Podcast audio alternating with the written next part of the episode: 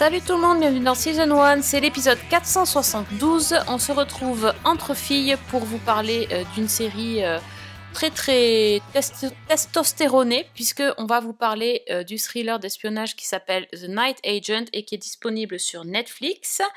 Avec moi pour parler de cette série, le retour de Priscilla. Salut Priscilla. Hello, bonsoir à tous et bonsoir à toutes les deux les filles. Et donc, toujours Fanny, fidèle au poste. Salut Fanny. Salut Sophie, salut Priscilla et salut tout le monde.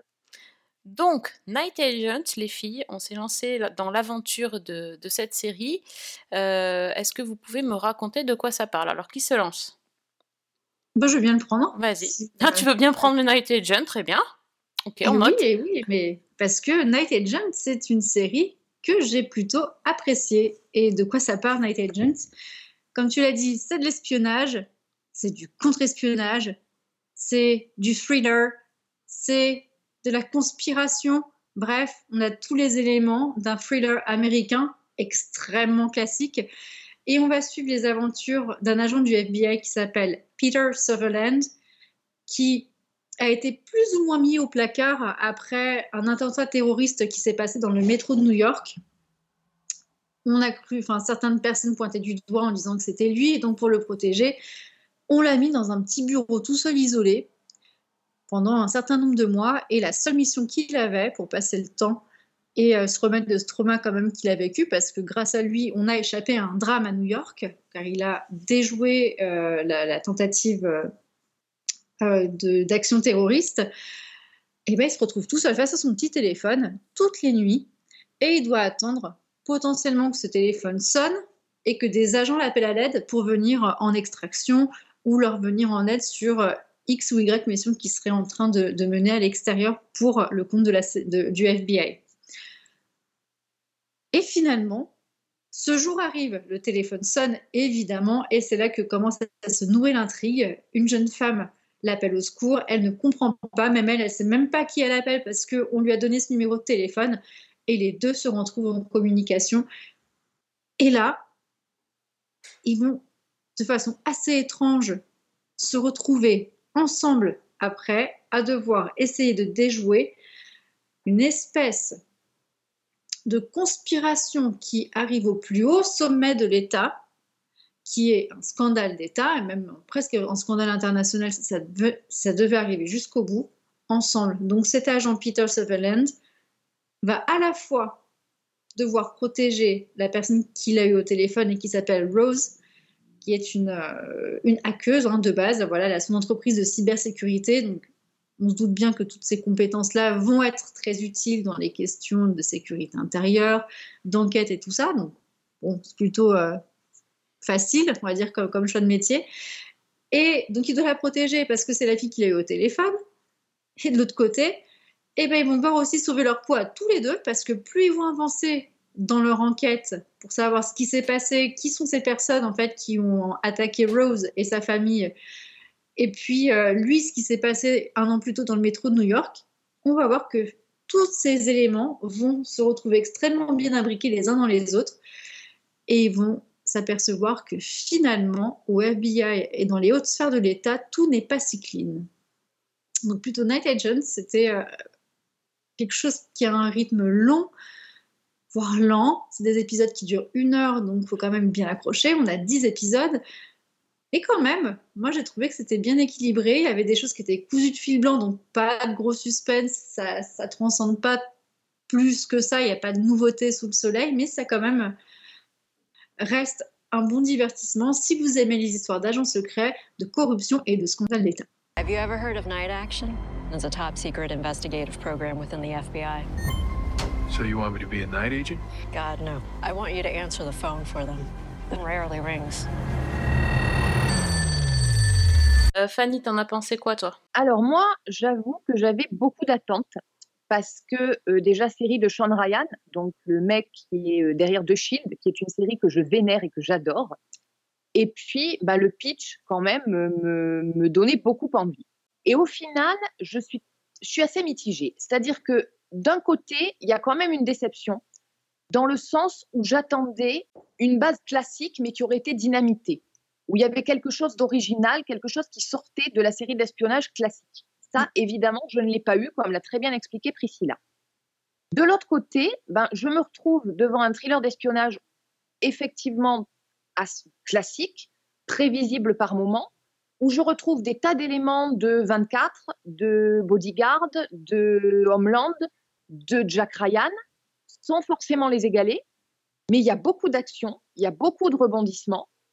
Et au final, ben, j'ai accroché dans le sens où j'avais envie de savoir comment ça allait évoluer et ce qui allait se dérouler. Donc, c'est, je, je, suis très, très mitigée par rapport à cette série. Je vais reprendre la phrase d'un copain avec qui j'en parlais qui me disait c'est pas bien, mais c'est bien. C'est-à-dire qu'il y a plein de défauts, on parlait du côté prévisible, des intrigues cousues de fil blanc, de, de certaines longueurs, de choses qui tiennent pas forcément la route. Mm. Mais à côté de ça, il y a quand même un, un suspense, il y a quand même un souffle, il y a quand même quelque chose qui fait que personnellement, j'avais envie de continuer et que je me suis accrochée jusqu'au bout. Donc je reprends le c'est pas bien, mais c'est bien. J'aime bien ton analyse. Alors moi, je dirais une autre phrase un, un peu de ce style. Euh, c'est bien, mais c'est pas bien pour du Sean Ryan. Ouais, il y a de ça aussi, ouais. Disons que, honnêtement, euh, moi aussi j'ai trouvé ça, ça, ça, chouette. Alors, pas au début. Honnêtement, les filles, euh, quand, quand je me suis lancée dans le truc, euh, je me suis dit jamais de la vie je vais aller au bout. C'est pas possible, c'est trop, enfin c'est trop lent, il se passe, il se passe des choses, mais j'arrivais pas du tout à accrocher. J'ai mis énormément de temps euh, à, à, entrer dans la série à peu près jusqu'au moment où ça tourne en conspiration. Mmh. Donc ça, ça, a mis vraiment beaucoup de temps. Et, euh, et donc je, je voyais absolument pas finir. Alors j'ai pas fini parce que j'ai été prise de cours. J'en suis au dixième, hein, donc euh, j'ai quand même vu neuf épisodes. Donc voilà, là j'ai fini euh, quasiment. Et en fait, j'ai enchaîné vraiment sur les derniers. Ça, ça avait le côté addictif de 24 a fonctionné. Mmh avec des cliffhangers beaucoup mieux organisés et beaucoup plus prenants sur la deuxième partie de, saison que sur la première où je trouvais euh, ça assez plan-plan. Donc euh, voilà, sur l'ensemble, disons que si, on s'était arrêté à trois ou quatre épisodes, trois épisodes comme ça peut arriver euh, souvent dans les podcasts, euh, trois épisodes, j'aurais dit que j'aime pas du tout. J'aurais dit je m'ennuie, c'est long, les acteurs sont pas mal, mais sans plus. Et honnêtement, plus ça va, euh, plus j'ai aimé, donc euh, ça c'est cool. Après, c'est vrai que quand tu vois que derrière c'est euh, Sean Ryan qui a fait The Shield, ça manque un peu de. C'est pas, c'est pas très couillu, quoi. Hein, voilà, désolé pour le mot, mais voilà. c'est un peu ça, quoi. Donc c'est de bonne facture parce que ça m'a fait penser vraiment beaucoup, beaucoup à The Bodyguard. Mmh. Bah, la scène d'ouverture déjà.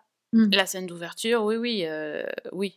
Il y, a, il y a beaucoup de choses qui. J'ai l'impression que c'est vraiment une grosse inspiration par rapport à ça et, et le, le, côté 24 vraiment que sur la fin parce que ah, départ, quand même. Après après peut-être à la décharge de Sean Ryan c'est que ce n'est pas lui qui a créé enfin, qui a créé euh, le, le, scénario. Il s'est oui. inspiré d'un livre oui. de Matthew Quirk. Donc finalement est-ce qu'il faut lancer la pierre à Sean Ryan ou à Matthew Quirk? Je ne sais pas trop pour le coup. Mais euh, moi, ce qui m'a peut-être un petit peu, euh, un petit peu dérangé, alors je ne sais pas si vous avez eu cette impression-là, c'est que dans la façon de raconter, il y a des moments où quand ça commençait à être un petit peu, euh, un petit peu trop imbriqué et qu'on on voit euh, tout, tout le squelette de la conspiration se, apparaître à nos yeux, j'ai eu l'impression que c'était mal amené.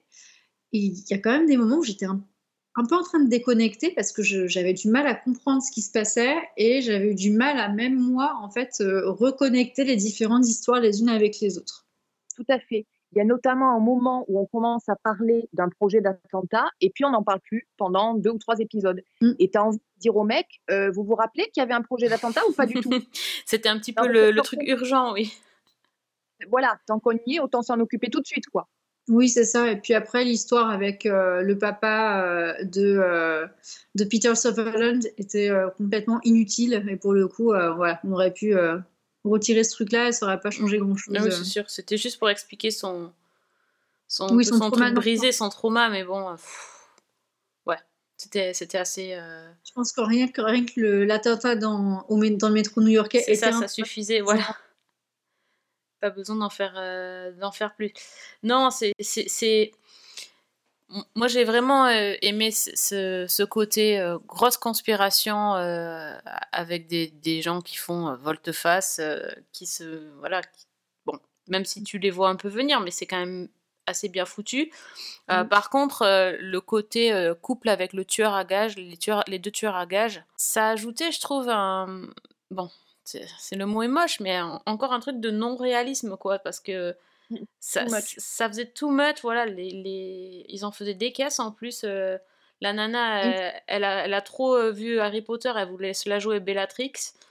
Il me faisait un peu penser au duo de tueurs dans Umbrella Academy. C'est exactement ce que Ouais, je pensais. aussi, oui. ouais. Et c'était un peu euh, trop. Enfin, voilà, c'est- c'était presque clownesque que j'ai trouvé euh, ce, ce- cette partie-là, euh, même si évidemment ça mettait encore plus les héros en danger. Mais disons que une chasse à l'homme, déjà, avec le FBI, être, euh, avoir le FBI out, outrousse plus euh, un mec euh, psychopathe, c'est déjà pas mal. On n'était pas obligé de rajouter des tueurs, quoi. Enfin, bon. ça, faisait- ça faisait un peu too much, mais. euh, Bah, le mec psychopathe, au final, on l'a Oui. pas tant vu que ça. Hein. Non, pas tant que ça, oui. Alors que ça aurait été peut-être le point intéressant. Non, mais moi je trouve que en fait, c'est- le mot, je pense que c'est divertissant quand même comme série. Ah oui, euh, si t'as pas envie de te prendre la tête Mm. et qu'effectivement t'es plutôt euh, friand de ce genre d'atmosphère où on va avoir euh, de l'espionnage, euh, de l'enquête et, et des, des gens dans le FBI qui sont pas blancs, ça marche. Je veux dire, ça marche. Par contre, c'est c'est trop long. Enfin, cette série-là, elle l'aurait réduite en 8 épisodes. Ouais. Je pense que ça aurait été bien et l'histoire, on l'aurait quand même saisi aussi. D'ailleurs, le, le dénouement se fait en deux épisodes. euh, Donc, euh, moi, j'étais persuadée que quand j'ai lancé l'épisode 8, ça allait être le dernier. Et j'ai- puis j'ai fait Ah ben non, mais ils ont pas résolu le truc. Puis Ah ben non, il y a un 9. Et puis quand le 9 s'est terminé, je fais Ah, il y a un 10. Ok, d'accord. Bon, ben ça va jamais s'arrêter cette histoire.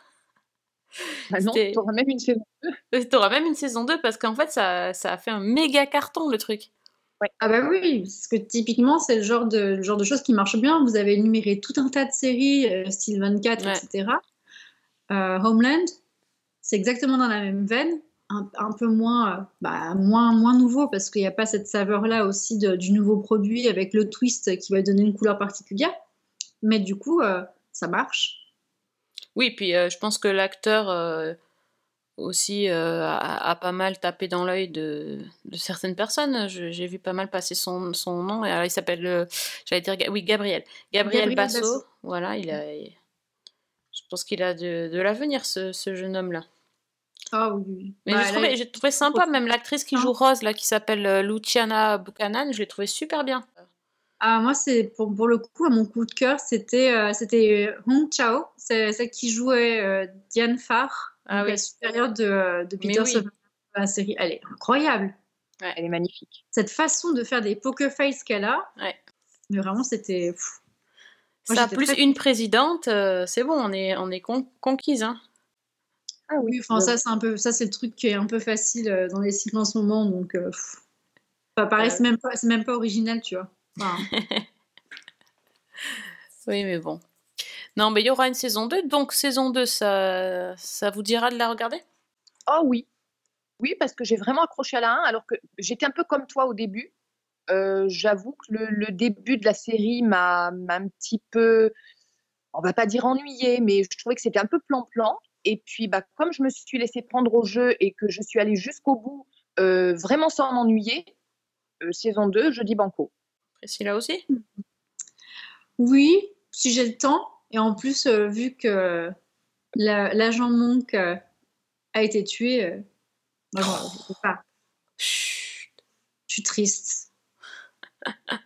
Oui, ben ça, voilà. C'est ça quand tu viens pour un acteur, après, tu sais pas s'il va rester. Hein. Et non, mais je savais même pas que, euh, que cet acteur, du coup, euh, qui s'appelle D.B. Woodside, qu'on qu'on a connu euh, dans la série Lucifer, allait faire partie du casting. J'avais même pas regardé le casting, mais euh, ça me fait bien plaisir de le retrouver en tout cas. Moi, j'étais contente parce que ça faisait longtemps que j'avais pas vu sur un nouveau projet et, euh, et c'est un chouette gars, donc euh, bon acteur. Alors, c'était. Bon, alors moi, je, très je, belle. cro- je crois que je le connais de, de Buffy, non? Aussi. Euh, Voilà, mais il a pas vieilli, c'est un vampire ou quoi? Peut-être. hein. Ah, Mais c'est incroyable.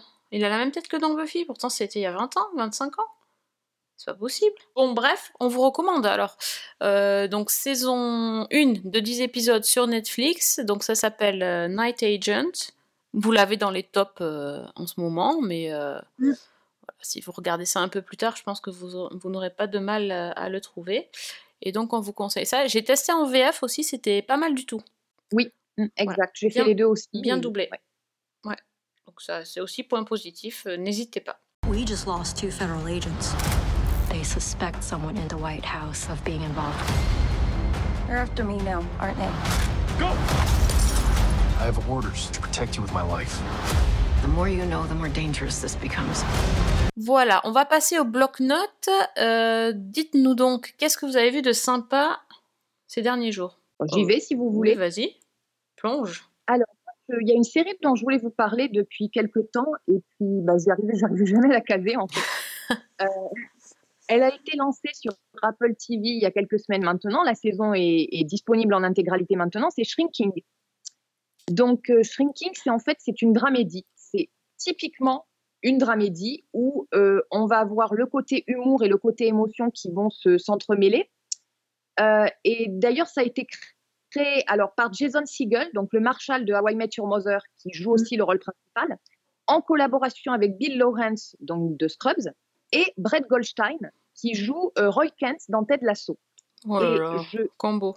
parce combo, et alors en plus, je vais rajouter un autre nom au casting, c'est celui de Harrison Ford, hein, histoire de bien compléter le truc. Et, je citais Ted Lasso parce qu'on est un petit peu dans la même veine. C'est-à-dire vraiment la série qui fait du bien, la série feel good, et qui en même temps a des côtés extrêmement touchants et, et qui remue quelque chose en fait. Donc l'histoire, c'est l'histoire de Jimmy, donc qui est joué par Jason Segel, qui a du mal à surmonter la mort de sa femme, qui est assez récente, et en fait, il est en train de partir en vrille.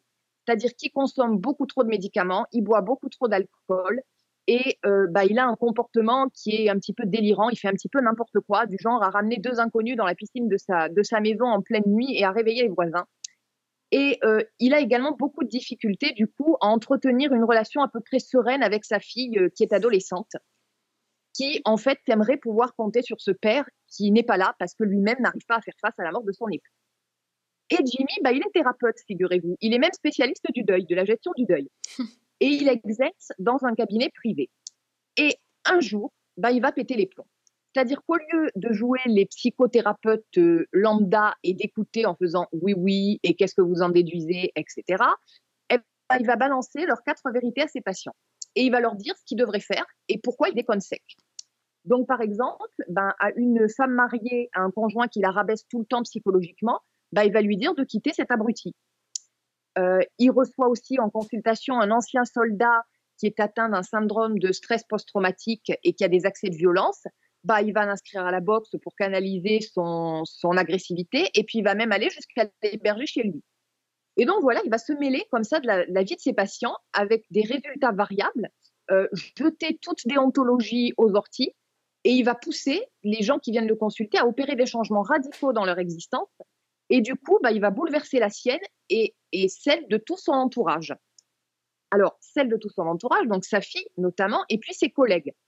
Alors, parmi ses collègues, il y, en a deux. Il y a Gabi, qui est jouée par Jessica Williams, qui est une jeune femme toujours positive, toujours pétillante, qui s'occupe toujours des autres, mais qui est en train de traverser une séparation assez difficile.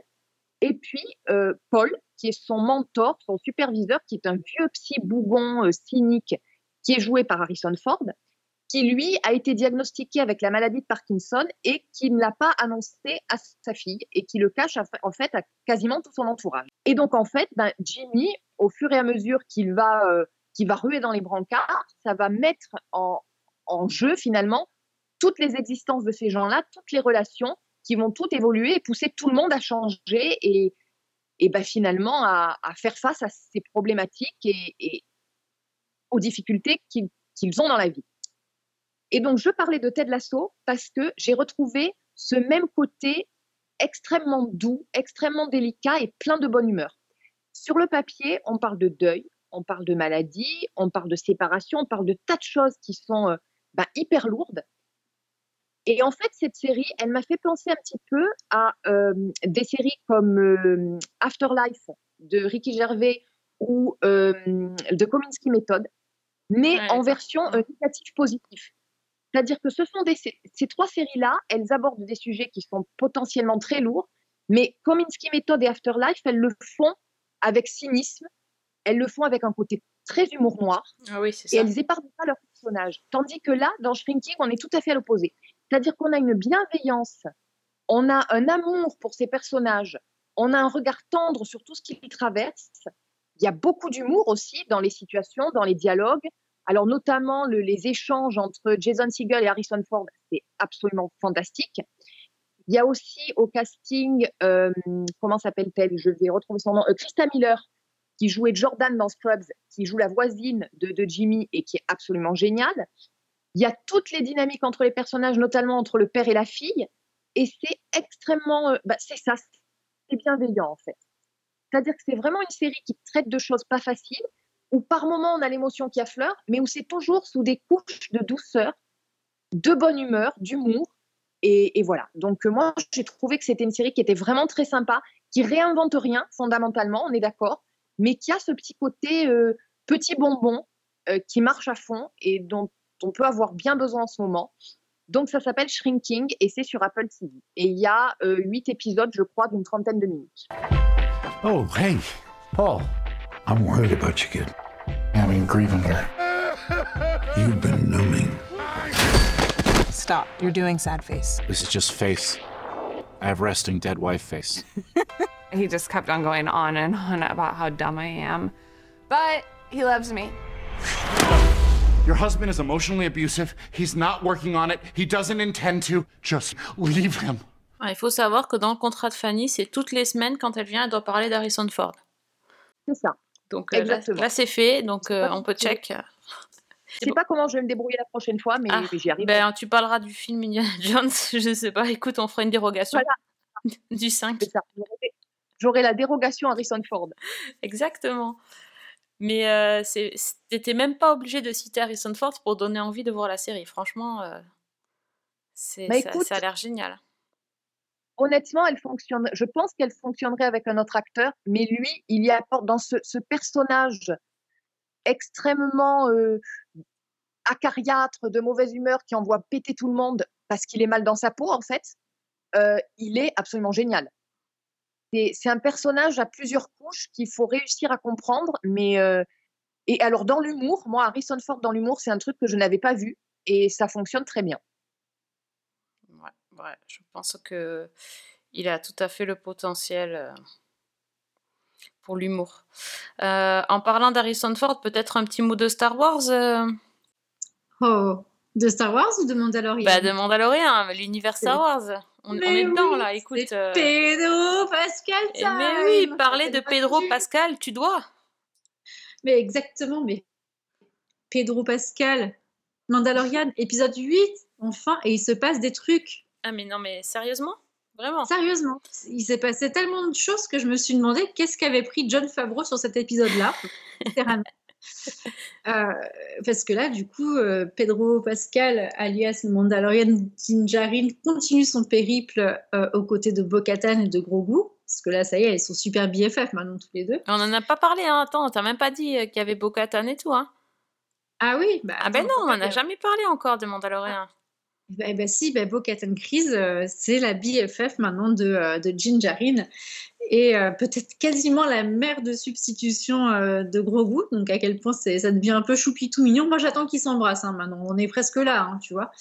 Mais, oui, il y a eu beaucoup d'actions dans l'épisode 8 et c'est- difficile d'expliquer sans spoiler, mais euh, a pour mission, voilà, c'est un peu la, la quête que lui a confiée l'armurière euh, des Mandaloriens, de rassembler toutes les petites poches euh, qui se sont éparpillées de Mandaloriens, parce que vu qu'ils se sont fait chasser de leur planète, eh ben, il y a une diaspora qui s'est explosée dans l'univers et il y a une belle image du coup où il y a bah, Bo-Katan qui est plutôt rebelle avec euh, elle qui n'a pas de masque et de l'autre côté euh, Din Djarin qui lui est plutôt le Mandalorian, Mandalorian traditionnel qui ne retire pas son casque. Donc ce qui était bien mis en avant, c'est que les Mandalorians sont des êtres qui sont unis par le credo, mais qui ont aussi chacun développé leur propre, leur propre particularité dans des petites communautés. Et Bo-Katan euh, va, elle, avoir cette mission-là de rassembler les différentes poches euh, éparpillées des Mandalorians pour qu'enfin Mandalore puisse revivre et, euh, et, renaître de ses cendres. Donc il y a eu tout ce truc-là. Après, on a eu un, une petite mission, parce qu'ils aiment rajouter une petite mission à chaque fois avec des, des robots qui ont, qui ont l'air d'avoir pété un câble sur une planète qui s'appelle Plaisir, ce qui est trop drôle, Plaisir, Plaisir, ça ressemble, un hein, Plaisir 15, euh, qui ont des graves dysfonctionnements au point où ils s'attaquent à la population. Et le problème, c'est que vu que c'est une, euh, une planète où tout est fait pour que les gens soient heureux, personne ne bosse et ce sont les droïdes qui font tout, et ben dès qu'il y a des droïdes qui dysfonctionnent, bah, toute la société tombe un peu, euh, tombe un peu à l'eau, parce que ça forcerait les humains à retravailler. Vous voyez, c'est un peu l'idée. Et mmh. donc voilà, Din Djarin et, et aussi Bokatan vont devoir euh, régler ce problème-là et savoir pourquoi les, euh, les droïdes impériaux euh, sont, sont, en train de péter un câble et de s'attaquer à la population alors que normalement ils sont censés être à leur service. Donc il y a quand même plein de trucs. D'accord, parce que j'avoue que j'ai vu les deux premiers et je me suis vraiment ennuyée.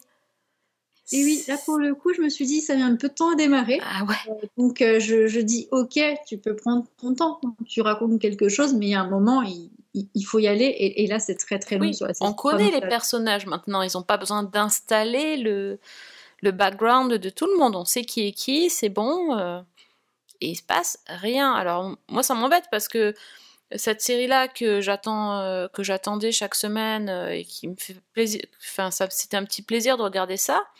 Bah maintenant, euh, elle passe en tout dernier euh, sur la liste. Euh, et, et voilà. Et je suis très en retard parce que je regarde d'autres séries à la place parce que ça, m'ennuie. Donc là, il va falloir qu'ils se réveillent, les gars.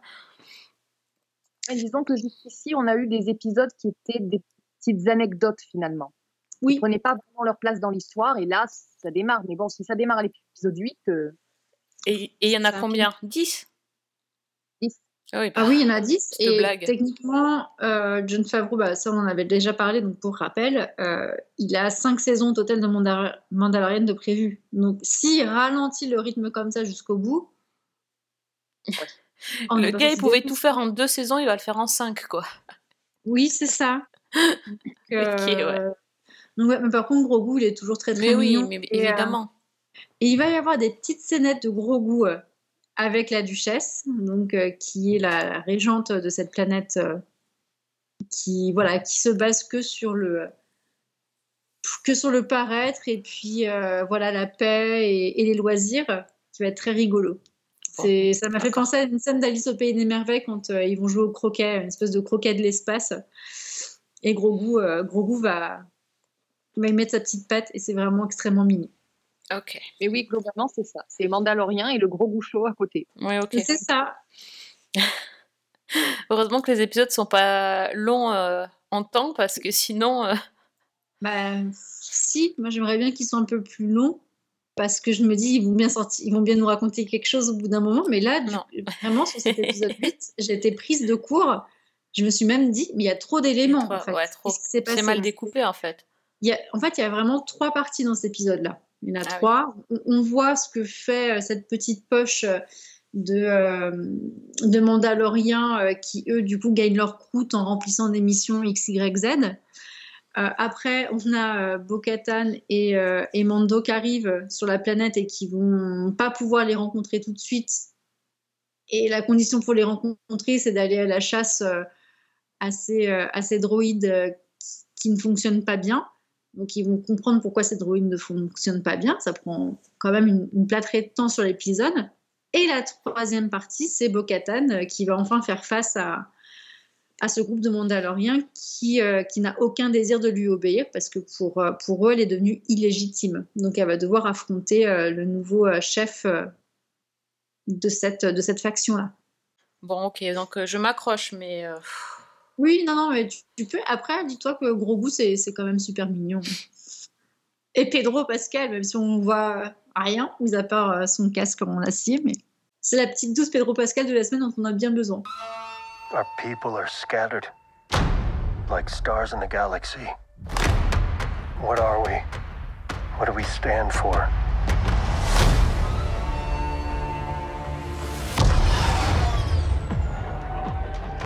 Being a Mandalorian's not just learning about how to fight. You also have to know how to navigate the galaxy.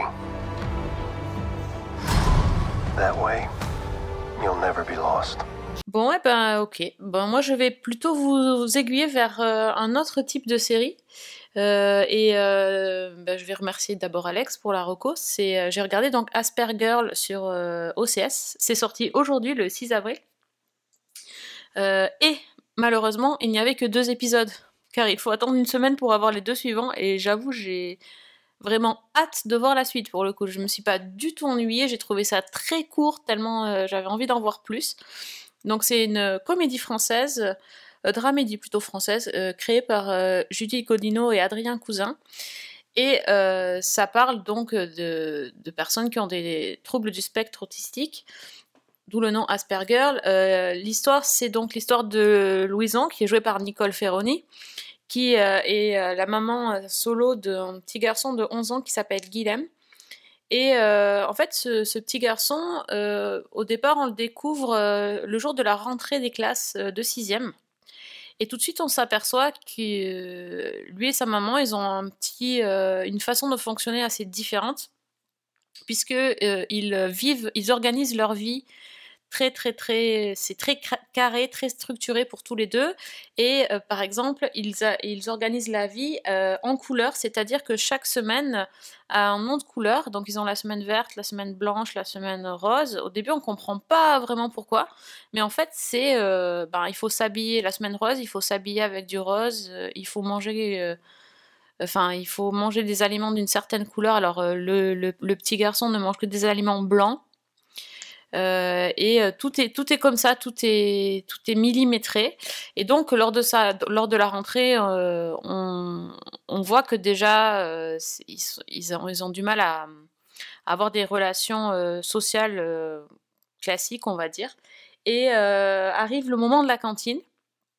Et le petit garçon va planter sa fourchette dans la main d'un autre camarade parce que le gamin allait prendre le dernier yaourt ou le dernier riz au lait blanc, c'est le seul dessert blanc qu'il restait, et comme il ne peut manger que des aliments blancs, euh, il s'est entre guillemets défendu, et donc de là, euh, convocation euh, chez le principal, convocation chez une psychologue ou psychiatre, et là le diagnostic tombe.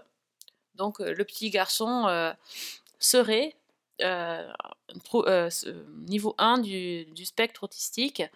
Et, euh, et là s'ensuit une scène qui est à la fois drôle et, triste et touchante en même temps, où en fait la psychiatre dit à la maman que bah en fait elle aussi. Et donc ils sortent de là tous les deux, ils sont un peu perdus, surtout qu'elle elle a quand même 38 ans, donc personne, enfin, personne ne lui avait jamais dit ça. Il faut qu'ils apprennent à vivre en sachant que les autres vont les traiter d'autistes parce que ça c'est en fait tout, le- truc euh, est-ce que voilà est-ce que je suis le gamin c'est est-ce que je suis autiste est-ce que je suis normal euh, est-ce que je suis fou euh, enfin il y a, y a beaucoup de choses sur sur l'état psychologique justement. Et par-dessus le marché comme le principal a trouvé que la maman était un petit peu étrange il a appelé les services sociaux.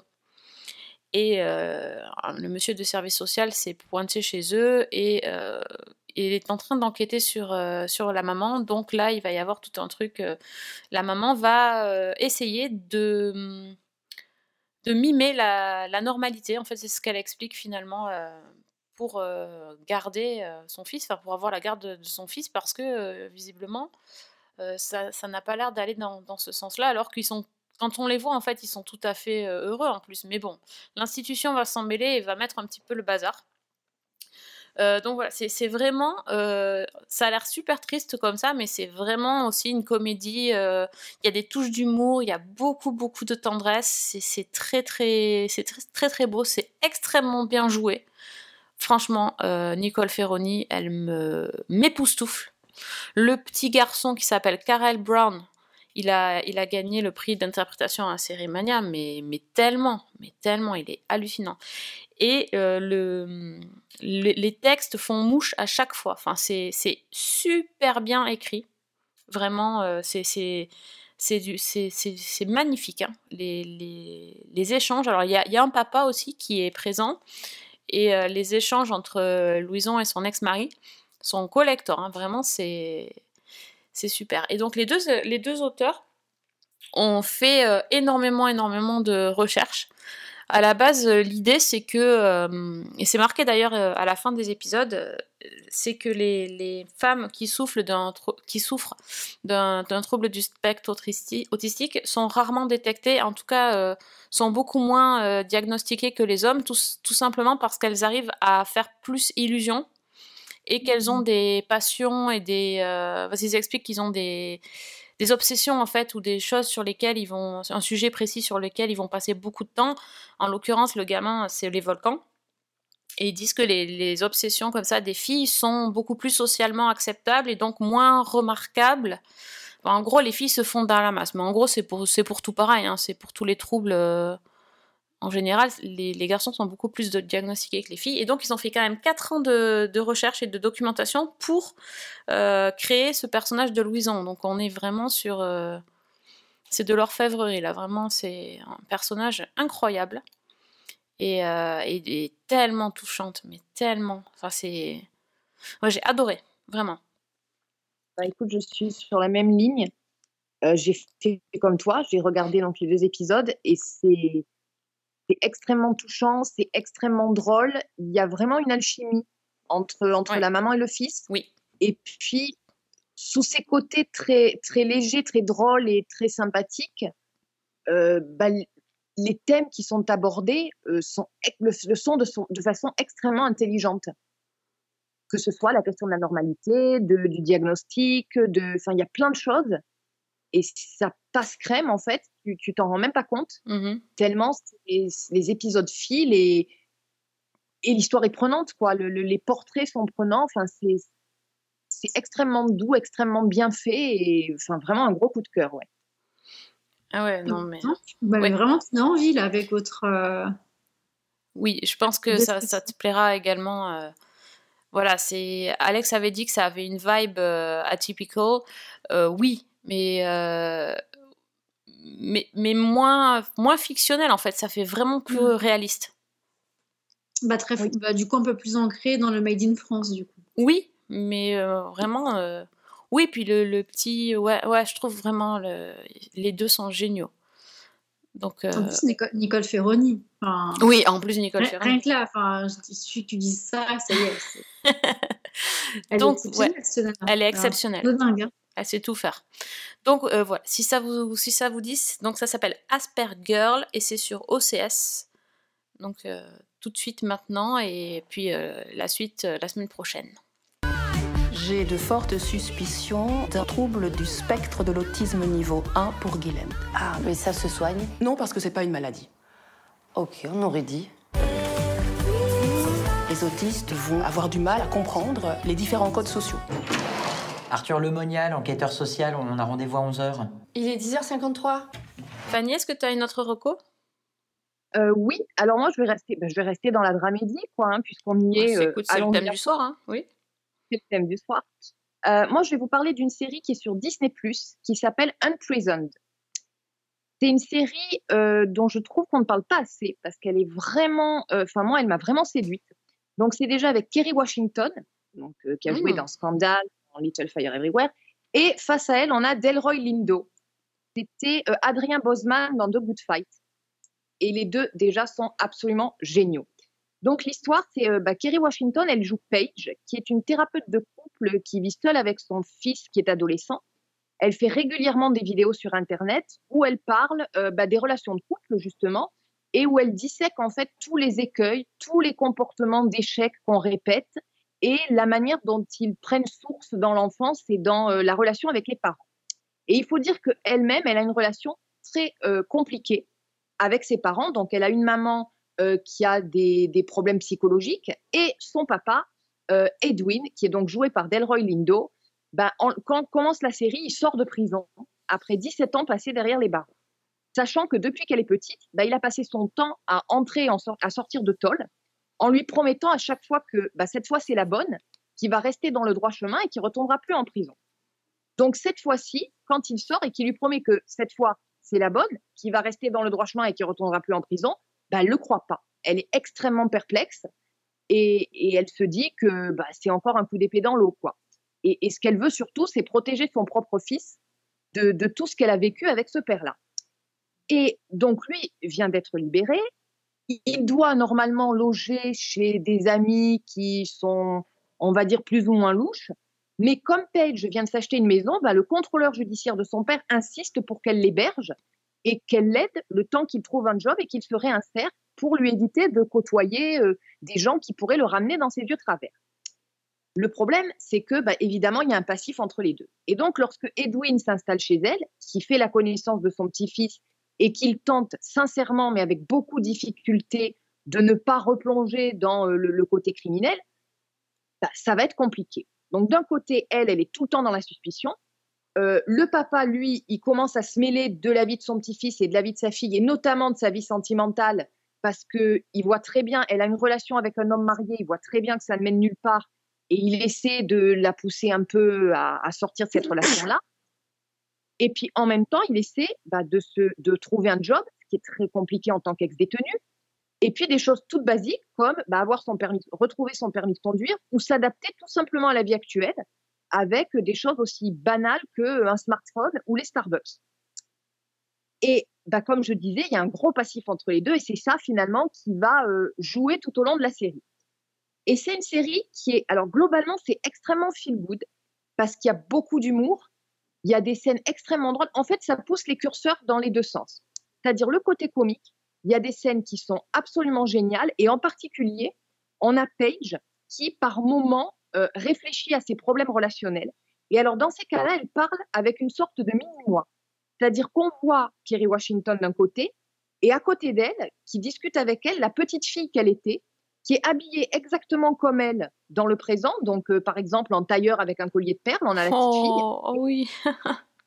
Et elles parlent comme ça ben, de, de tout leur passé avec, euh, avec leur père, avec leur mère, de tout ce qu'elles ont vécu, des familles d'accueil dans lesquelles elles ont été placées, de toutes les difficultés qu'elles ont au présent dans leur vie amoureuse, de, de toutes les relations comme ça. C'est très drôle parce que c'est absolument adorable. C'est plein de plein d'humour, de, petites pépites comme ça. Et puis en même temps, bah, ça va pousser aussi le côté euh, sentimental et le côté émotionnel très loin parce que au fur et à mesure qu'on va plonger dans le passé du père et de la fille, qu'on va voir les relations qu'ils ont eues, ça, ça dessine une histoire en fait qui est douloureuse mais qui est aussi très belle parce qu'on sent que les deux ont envie de faire un pas l'un vers l'autre, qu'il y a une réelle complicité entre les deux personnages. Il y a aussi le petit-fils qui vient se mettre à la suite et qui renforce cette relation-là, donc c'est très joli. Et puis par moment, il y a, aussi des, tas de sujets qui vont émerger au fil des épisodes et qui vont être carrément douloureux. Il y a notamment, je pense à, l'épisode 7 qui, euh, qui voit euh, donc euh, le, personnage du père retourner dans sa ville natale pour y chercher un extrait de naissance et on va découvrir ce qu'il a vécu lui-même dans son enfance et pourquoi finalement il a atterri en prison et sur la voie de la criminalité et c'est extrêmement émouvant, c'est même bouleversant. Euh, moi, j'avoue, j'étais à la limite de, pleurer parce que c'est bah, extrêmement dur. Mais en même temps, il y a toujours cet amour chez les personnages, il y a toujours cette espèce d'histoire de famille euh, dysfonctionnelle mais qui, qui s'aime.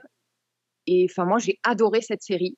Et en plus de ça, je le disais en introduction, mais Kerry Washington et Delroy Lindo, ils sont absolument parfaits. C'est euh, du caviar, ces deux-là. Et donc, ça s'appelle Unprisoned, c'est sur Disney+. Et en bonus, c'est quand même inspiré assez librement mais de l'histoire de la créatrice de la série, Tracy McMillan. Donc, euh, c'est le petit plus qui rajoute encore une petite couche d'émotion euh, pour moi. Stage, you dating black men yet? Oh, God. When I get to meet my grandson? Your mama said I could take you to ice cream, you know, so we can bond. I might have a proposition for you. You have a driver's license. People are looking. A little nod. No, ma'am, not up, up. Yeah, all right. You, you kidding? Baby, I'm a classic. Say whoa. Oh, baby girl. This is really nice. Bon, on va retourner sur Disney+. Ça faisait longtemps. bah oui. Là, je pense que tu nous as bien vendu le truc aussi, hein. Vu qu'on va avoir trois jours euh, pour le week-end, super. Bah, tu vois, j'ai plus envie de voir ça que Mandalorian. Ah, C'est ça le problème, tu vois. Si je commence à regarder Unprisoned, après, bah, je... Mandalorian, il va encore passer derrière. hein. je n'ai qu'un mot à dire, Pedro Pascal. Ça marche pas à chaque fois quand même. Enfin, si, ça marche bien, mais bon. mais quand même. bah, c'était une super reco, ça encore. Bah, et on franchement, on a, on a recommandé que des trucs qu'on a adorés. Ah oui. Ouais. Aïe, aïe, aïe, c'est beau ce programme. J'aime comme ça, euh, que, que du, que du feel good. Euh, Est-ce qu'on a terminé? Oui, Priscilla, t'avais pas d'autres recos, toi? Et non, malheureusement, j'ai été beaucoup trop prise pour regarder plus oui. que euh, Night Agents. Enfin, si, j'ai regardé une série, mais du coup, euh, vous l'avez déjà abordée la semaine dernière, alors tant pis. Oui, mais est-ce que tu l'as terminé Je ne l'ai pas terminée, Ouais. c'est la série Wellmania et je suis vraiment amoureuse. hein. C'est très, Alors très si, bon. bah, tu vois, j'en profite pour te pour dire, donc Wellman, Wellmania, j'en ai parlé la semaine dernière, oui, avec, euh, avec la comédienne, euh, la comique australienne euh, Céleste Barber, que j'adore. Et donc son spectacle va arriver sur Netflix le 12 avril. Son Oh One Woman Show. Et euh, c'est juste génial. J'ai vu un extrait déjà, mais elle, est, elle, est, elle est top. Je vous invite à la suivre sur Instagram. Moi, moi elle me fait... Je vous jure, elle m'a fait mon confinement. hein. Je l'ai suivi, je crois que je l'ai découverte à ce moment-là et elle m'a fait mais mourir de rire. Elle est, elle est vraiment très très très drôle. Donc euh, j'attends le 12. euh, Ça aussi, ça va passer avant Mando. hein. Je suis désolée, mais je préfère euh, rire avec Céleste. Écoute, euh, si tu manques de goût, vous, vous avez, est-ce que vous avez vu l'épisode, euh, ça doit être le 4, où, euh, où il y a la, la sexologue française? Oui, oui, oui. non, pas encore. La française avec... Tu, tu m'as vu faire des air quotes? Ouais, c'est terrible. L'accent français euh, singé par euh, les Australiens, c'est pas mal du tout. Aïe, aïe, aïe. Bah, Non, c'est drôle. Ils nous font une Emily in Paris inversée. C'est Un petit peu, voilà, c'est ça, c'est ça. Mais j'ai j'ai pas fini par contre, j'en suis à l'épisode 5. Et toi, Fanny, t'as Attention à avancé? la- Ouais, j'ai fini. Attention à la redescente. Ah ouais. Ah, bah, ça se finisse avec un petit twist un peu, un peu plus lourd et un peu plus euh, profond que tout, euh, tout, le, toute la- tout le côté légèreté qu'ils essaient de nous vendre. Non, Moi, je pense qu'ils ne pas finir qu'en faisant les clowns euh, Non. tout le long. Alors, beaucoup plus lourd. Beaucoup plus lourd. Ah, c'est très bien. Ils vont découvrir qu'elle a un truc. Ils vont dire qu'elle- découvrir qu'elle a une grosse maladie et hop, saison 2, elle Ah meurt. Hop. Bon, ok. Non. Non Non, mais tu verras. c'est- Ok, c'est donc en fait, on commence vraiment par la comédie et on finit par la dramédie, quoi. C'est ça. C'est pas, Ça, c'est c'est pas mélangé. Ok, bon, bah du coup, après, ça sera One Woman Show. Euh, je sais plus comment il s'appelle. Je- Ah oui, il s'appelle euh, I'm Fine, Thanks, je crois. Il me semble. Ah non, mais là, c'est c'est vraiment Ouais. super. En tout cas, j'ai euh, Voilà. bien souri en voyant ça. J'aime Ouais. bien. Ça, fait, long- ça faisait longtemps qu'on n'avait pas eu quelque chose de rigolo de cette qualité-là. Donc, euh, ouais, non, très très chouette. Et là, je- et, et puis, j'ai aussi euh, un autre. euh, un autre petit compte à rebours qui s'est déclenché dans mon cerveau et j'ai besoin de le repartager avec vous et avec nos auditeurs. Oui, C'est que dans moins d'un mois, bien sûr. on a enfin Queen Charlotte qui arrive. Mais je l'attends aussi. Je l'attends aussi sur le 4, je crois, Euh, le 4 mai. Et, euh, et c'est euh, c'est vraiment pour les fans des chroniques de Bridgerton. Ça va être un grand, grand moment, je pense, parce que le personnage de Charlotte, il est vraiment haut en couleur. Donc, je suis contente qu'on qu'on puisse voir des aventures plus spécifiques sur ce personnage-là, avec sa jeunesse et, et la suite. Ouais, sans moi, je passe. Et pourtant, je suis sûre que rien que Charlotte pourrait te faire changer d'avis sur euh, Bridgerton si. euh, Ouais, bah vous me direz si je peux prendre un cours, hein, parce que s'il faut que je me retape le- tout le début, là, ça va pas être possible. Je pense non. pas. C'est c'est vraiment un spin-off euh, qui est pas. enfin, les, les deux vont forcément se relier à un moment, mais là on se concentre vraiment sur la jeunesse de Charlotte. Donc même si t'as pas vu euh, Bridgerton, ça te fera accrocher les wagons sur Bridgerton. Ok, J'imagine que c'est plus dans, dans ce sens-là qu'il faudrait euh, qu'il faudrait l'aborder. très bien. Bon, écoutez, ben, j'ai peut-être une dernière Ah oui moi. Puisqu'on parlait de, de, de rigoler et d'humour. Alors moi, j'ai quand même, euh, j'en ai parlé il y a quelques temps sur Twitter, c'est sorti il y a, il y a quelques, quelques mois maintenant. Euh, c'est le truc totalement improbable, ça s'appelle Kunk on Earth. C'est un mockumentary, c'est donc cinq épisodes de 30 minutes sur Netflix. Et c'est absolument délirant. Donc en fait, c'est donc un, un faux documentaire qui est présenté par une certaine Philomena Kunk, qui est jouée par l'actrice Diane Morgan, qu'on a vu notamment dans, bah, dans Afterlife de Ricky Gervais, dont, dont je parlais tout à l'heure. Euh, Kunk, donc en gros, je crois qu'en français, ça peut se traduire par se planter.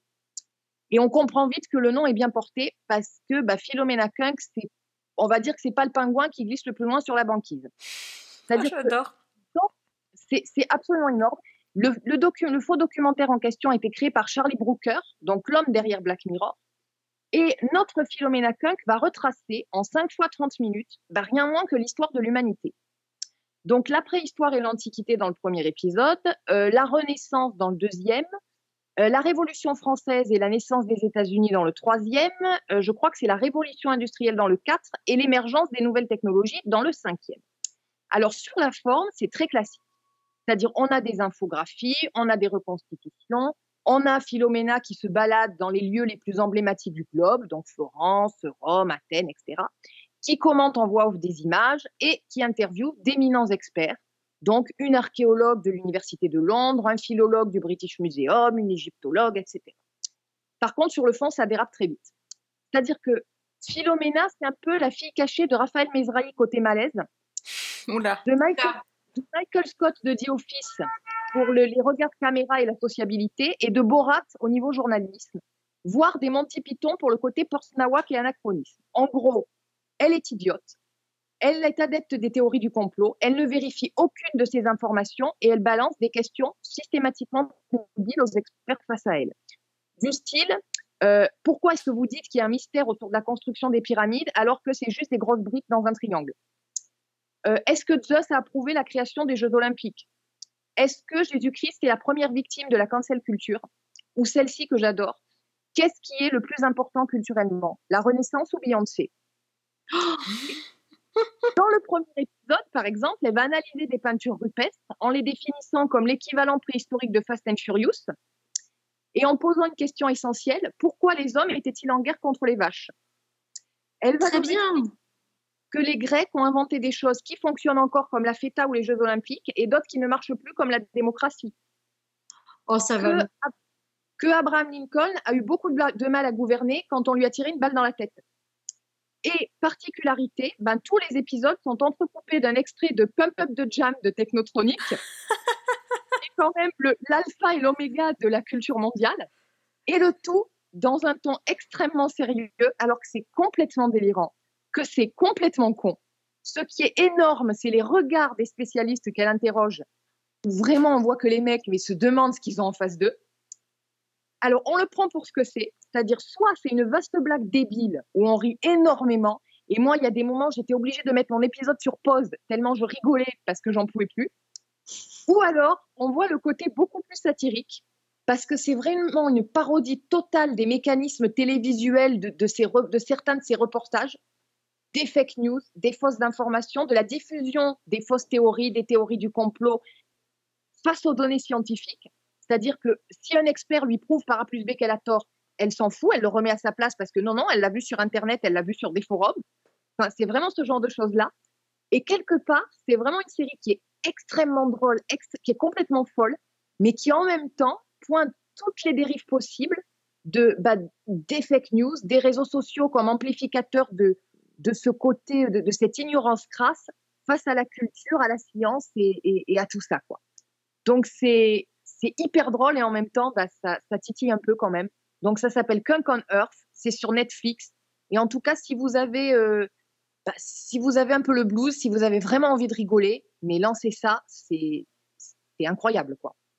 C'est incroyable de, de délire et de n'importe quoi. Apparently, I've only been given half a minute to tell you about my venture up humanity. That's hardly long enough to explain the pyramids. It's obviously just big bricks in a triangle. I'll be asking questions What was the Soviet onion? and go to every corner of a globe without corners. Do we know if China has a roof? So join me, Philomena Conk. This is Conk on Earth! Ça a l'air tellement bien, mais tellement. Ah, mais je pense, je pense que c'est. Je pense que vous aimeriez. Tellement du feel good, on adore. Ouais. Je pense. Oh là là. Ça va être dur de choisir ce week-end ce que je vais regarder. hein. Il y, a, y a tellement de trucs là. Oh là là là là là là. Mais peut-être ça quand même pour commencer. Ah bah bien écoute, j'ai hâte d'avoir. ça. Bon, très bien. Et sur Netflix en plus. Sur Netflix. Ouais. Cool. Bon, bah alors merci pour toutes ces recos là. Je, je sens que ça va, ça va être énorme. Bon, euh, Mando, je t'aimais bien, mais remets ton casque. Allez, c'est parti. J'ai choqué Priscilla. Non, mais je sais qu'à cause de toi, du coup, je vais passer une très mauvaise nuit. Donc, euh, absolument Non. pas merci. Hein. Le pauvre Pedro Pascal, il est en train de se retourner dans son lit, là, c'est sûr. hein. Non, c'est sûr, il est, il est fâché. Il a décidé qu'il allait poser son casque à cause de toi au prochain épisode. Ça y est. C'est ça. Bah écoute, tu vas, tu vas te plaindre à, sa, à ta pop, euh, à ta figurine pop. Et oui, bah écoute, hein, je pense que voilà, si vous n'avez pas encore fait un tour euh, chez Carrefour, allez-y, hein, parce qu'il y a des super belles jolies, des super belles jolies. Je rajoute même un autre adjectif parce que est vraiment trop, trop mignonne. Pop avec euh, du Mandalorian, avec euh, Pedro Pascal sans son casque et avec le petit gros goût dans les bras. Elle est vraiment chouchou. hein. Donc euh, pour le coup, c'est un bon collector pour les fans, pour les fans du Mandalorian. Non, mais ça, ça c'est ma quête. Il va falloir que je la trouve aussi quand même. Et oui, surtout qu'elle est sur un prix très très intéressant. Donc euh, pour un bout de plastique, euh, ça fait mal de lâcher euh, à peu près une quinzaine d'euros à chaque fois. Là, le prix est quasiment enfin, un peu plus divisé par deux. Donc ça vaut le coup. Voilà, très bien. On fait, on C'est fait aussi. conseil shopping. C'était, c'était la pub. C'était l'instant pub. L'instant pub du podcast. Bon, bah écoutez. Alors, si vous, si vous voulez discuter avec Priscilla, vous pouvez aller soit sur, chez Carrefour, soit C'est ça, Carrefour, sur Twitter. Exactement. À côté des œufs, des œufs de Pâques. Voilà. Donc, sur Twitter, on te trouve où? On me trouve sur La Vraie Prise. Voilà. Et euh, Fanny, c'est sur euh, quelle adresse? Euh, moi, c'est Fanny L. Allegra. Très bien. Et, euh, et moi, ça sera Season 1 avec un 1. Donc, si vous voulez discuter série, débriefer, nous dire si vous êtes tombé euh, sous le charme du Night Agent euh, ou si vous avez euh, adoré notre Rocco Wellmania ou Aspergirl ou Kunk. Comment tu l'appelles? Kunk? J'ai oublié. Kunk on Earth. Kunk on Earth. Ou voilà, tout ce que vous voulez, tout ce que vous voulez tester. on espère que vous aurez trouvé de quoi vous occuper dans les prochains jours. Et, euh, et on espère qu'on vous retrouvera très très vite. En tout cas, merci de nous écouter. Vous pouvez toujours télécharger les dernières émissions sur SoundCloud, iTunes et euh, chez Fred, les chroniques de Cliffhanger Co. J'ai oublié Spotify, j'oublie tout le temps. Et, euh, et on vous donne rendez-vous très très vite pour un nouveau numéro de Season 1. Bonne semaine Et Et bonne bonne série. série. je dis.